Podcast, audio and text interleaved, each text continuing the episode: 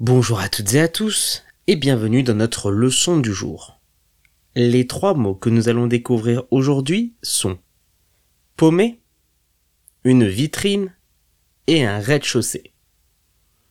Paumé, c'est le mot que l'on va utiliser pour dire de façon très familière que l'on a perdu quelque chose, que l'on n'arrive plus à le retrouver. On peut dire, même avec ton adresse, je me suis paumé en chemin. Même avec ton adresse, je me suis paumé en chemin. Ou encore, il est bloqué dehors car il a paumé ses clés. Il est bloqué dehors car il a paumé ses clés.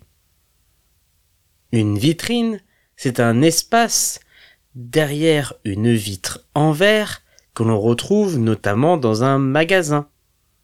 Grâce à la vitrine, on peut regarder à l'intérieur de la boutique et découvrir les produits que l'on va pouvoir acheter si l'on rentre dedans. On peut dire j'ai acheté un sac à main après l'avoir vu en vitrine. J'ai acheté un sac à main après l'avoir vu en vitrine. Ou encore, passer devant les vitrines me donne envie de faire du shopping. Passer devant les vitrines me donne envie de faire du shopping. Un rez-de-chaussée, c'est le niveau zéro d'un bâtiment, celui qui est à la même hauteur que le sol.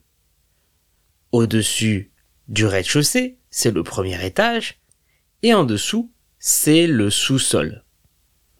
On peut dire, mon appartement est situé au rez-de-chaussée. On peut voir la rue depuis la fenêtre. Mon appartement est situé au rez-de-chaussée. On peut voir la rue depuis la fenêtre.